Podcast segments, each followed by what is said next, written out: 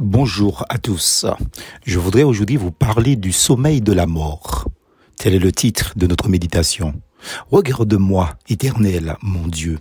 Donne à mes yeux de la clarté afin que je ne m'endorme pas du sommeil de la mort.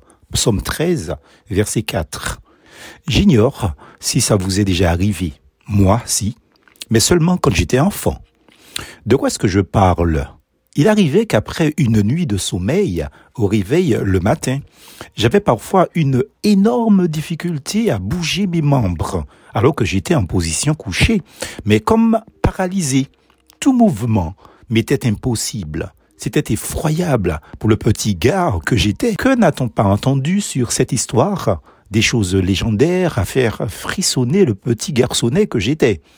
C'est le diable qui vient te prendre, m'a-t-on dit une fois, ou des démons qui venaient, paraît-il, m'immobiliser sur mon lit.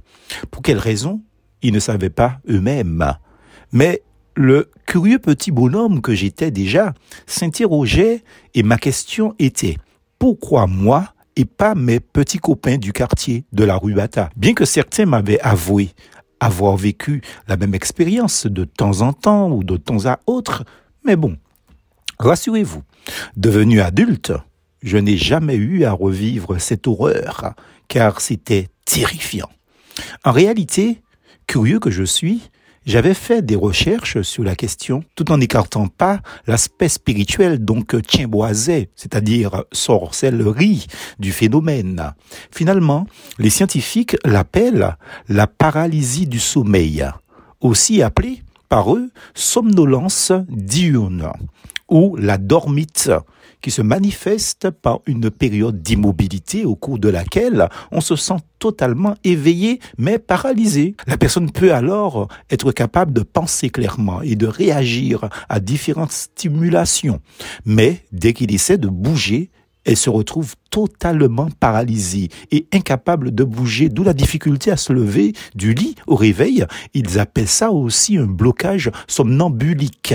J'oubliais d'ailleurs paraît que c'est une affection qui touche environ 14 millions de personnes dans le monde. Elle est due à une détérioration de la conduction nerveuse pendant le sommeil, entraînant une paralysie temporaire des muscles. Rassurez-vous, elle est anodine, disent les spécialistes, et cette affection peut être traitée avec succès. Fin de citation. Notre verset plus haut parle du sommeil de la mort. Psaume 13, verset 4. Serait-ce la somnolence diurne ou la dormite dont on parle Oh que non. Illumine mes yeux ou donne à mes yeux de la clarté, dit le psalmiste.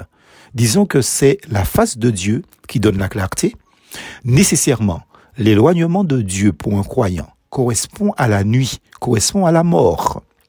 Dès qu'un enfant de Dieu perd sa communion avec Dieu, il est comme mort, c'est-à-dire qu'il est plongé dans la nuit et n'est plus capable de discerner les choses de Dieu. Son sens spirituel est paralysé. Voilà pourquoi le psalmiste Réponds-moi, dit-il, éternel mon Dieu. Et Paul va plus loin. Réveille-toi, toi qui dors, relève-toi d'entre les morts, et Christ t'éclairera.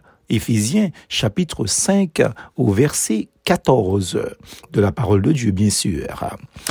C'est-à-dire que le manque de clarté du croyant fait le triomphe de l'adversaire, parce que il est plongé dans un sommeil spirituel. Le psalmiste, il va plus loin. Il dit, afin que mon ennemi ne dise pas je l'ai vaincu et que mes adversaires ne se réjouissent pas si je chancelle. Somme 13, verset 5. Donc il ne faut surtout pas confondre le sommeil de la mort, dont parle le psalmiste, avec la mort éternelle, ou la seconde mort, qui est un éloignement définitif éternel de Dieu, c'est-à-dire l'enfer. Ceux qui ne connaissent pas Dieu et ceux qui n'obéissent pas à l'évangile de notre Seigneur Jésus-Christ auront pour châtiment une ruine éternelle loin de la face du Seigneur et de la gloire de sa force. Mais plusieurs textes en parlent, de Thessaloniciens 1, versets 8 et 9, et l'apôtre Jean, dans le livre de l'Apocalypse aussi, on en parle. Donc notre prière, chers frères et sœurs, devait être comme pour le psalmiste dans un monde où tout semble spirituellement obscur. Regarde-moi, éternel. Réponds-moi, Dieu, donne à mes yeux de la clarté, afin que je ne m'endorme pas du sommeil de la mort. Psaume 13, verset 4. En vérité, êtes-vous éveillé, réveillé, ou êtes-vous plongé dans le sommeil de la mort? Une bonne question à la fin de cette année 2022, de sorte que nous puissions ben, commencer la prochaine, 2023, réveillés. Plus force en Jésus.